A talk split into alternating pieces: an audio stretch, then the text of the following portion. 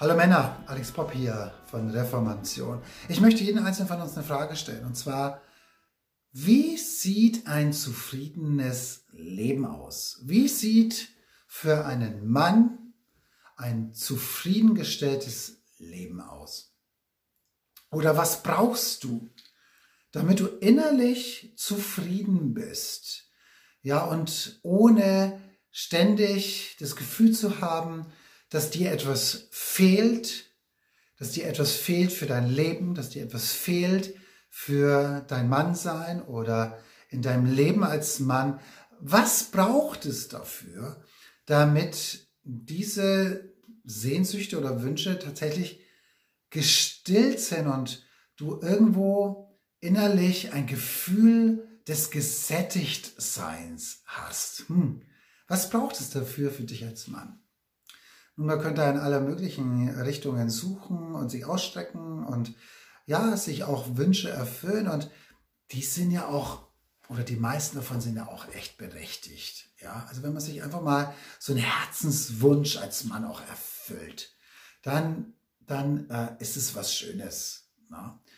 Aber ich möchte uns Männern echt sagen, und äh, wisst ihr, ich weiß nicht, was für einen Bezug zu, zur Bibel du hast, aber in, in dem Psalmen heißt es, wenn ich nur dich, Herr, habe, und hier ist der, der Gott der Bibel gemeint, wenn ich nur dich habe, so frage ich nichts nach Himmel und Erde.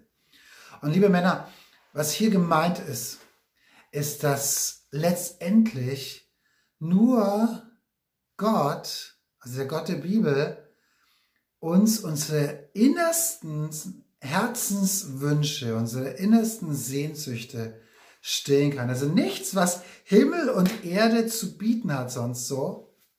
Das wird letztendlich uns die Sättigung in unserem Mannsein geben, die unser himmlischer Gott uns geben kann.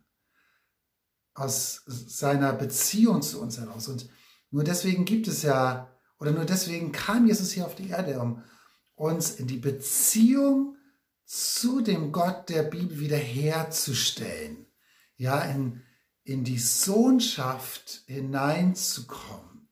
Das ist so wunderbar, was unseren Wert ausmacht und wo eine Zufriedenheit in unseren Mannsein auch hineinkommt, was wir anderswo oder ja im Suchen äh, in anderen Bereichen niemals in der Dichte auch finden werden, in der Stärke auch finden werden. Und das, da möchte ich uns einfach daran erinnern. Und wenn du das so noch nicht erlebt hast, dann möchte ich dich dazu einladen, echt ein mutiges Gebet zu sprechen, einfach zu sagen, Gott, hier stehe ich als Mann und ich kenne dich nicht wirklich oder ich habe keine Ahnung von dir, aber wenn es dich gibt, dann offenbar dich mir in meinem Alltag, in meinem Leben.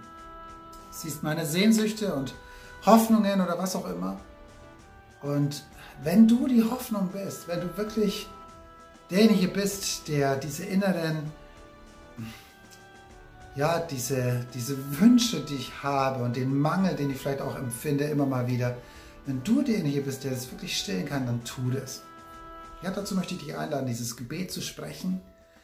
Und ich bin davon überzeugt, dass Gott dir die Antwort, nämlich sich selber, dir offenbaren möchte.